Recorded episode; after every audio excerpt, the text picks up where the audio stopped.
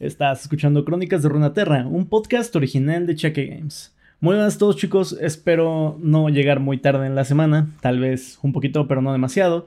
La verdad es de que este nada más va a ser una introducción para el nuevo tema que ya les había yo más o menos ticiado la semana pasada, en la cual vamos a comenzar a hablar de uno de los temas preferidos de mucha gente, porque la verdad es de que tiene, tiene telita de dónde contar, de dónde cortar.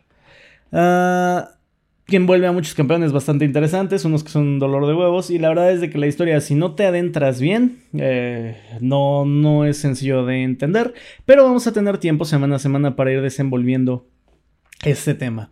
En esta ocasión les traigo un pequeño resumen que sirva como intro para poder adentrarnos dentro del tema, que si ustedes ya vieron el título, sabrán a qué nos referimos. No va a ser un capítulo muy largo, pero espérense sorpresitas estas semanas porque voy a estar subiendo capítulos entre semana para poder llevar un buen ritmo de este tema. Y todo comenzó de hecho con la caída de Asir, que si no han escuchado ese episodio te sugiero que vayas a escucharlo. Es el episodio anterior a este o en el canal de YouTube también puedes encontrar enlaces a toda la historia de Asir, donde encontrarás muchos, muchos enlaces a más historias secundarias de Asir. Pero básicamente su tragedia empieza después de la caída de Asir, así que creo que es interesante que escuches esos episodios antes, que como ya dije, Estoy duditativo de si volvemos a grabar los episodios de Asir, ya que ya tienen algo de tiempo. Creo que ha evolucionado un poco el estilo, tanto, tanto como la calidad en el canal. Así que si te gustaría que regrabemos toda la historia de Asir, házmelo saber en la caja de comentarios. Así que pues nada chicos, los dejo con la leyenda de los Darkin. Hasta luego.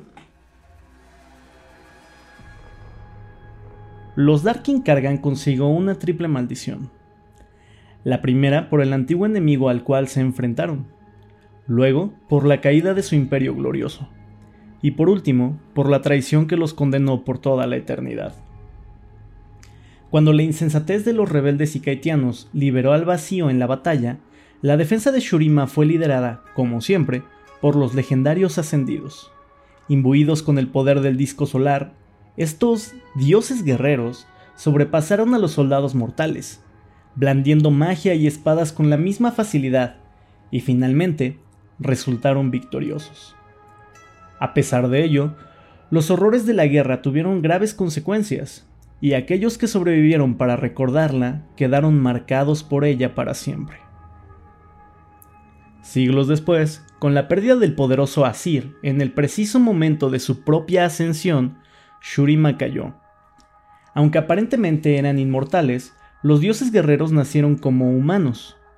Poco a poco y sin un emperador que los guiara, varios de los ascendidos sobrevivientes comenzaron a flaquear en su propósito al tiempo que resurgían sus viejas y petulantes ambiciones. Aprendieron sortilegios prohibidos y se concibieron como los legítimos herederos del mundo. La dispersa plebe mortal llamó a estos nuevos tiranos Darkin, una maldición susurrada traducida burdamente en lengua antigua como los caídos. Pero ni siquiera los Darkin podían escapar de la enfermedad del alma, implícita en la pelea contra el vacío por tanto tiempo. Después de siglos de una inquietante alianza, inevitablemente se enfrentaron entre sí, dando lugar a la Gran Guerra Darkin. Este conflicto se esparció desde Shurima hasta Valoran y más allá. Los renegados dioses guerreros y los ejércitos que convocaron fueron imparables, y naciones enteras fueron aplastadas entre ellos. Parecía que este sería el fin de todo, hasta que, de repente, los magos de Runaterra aprendieron cómo contener a los Darkin restantes.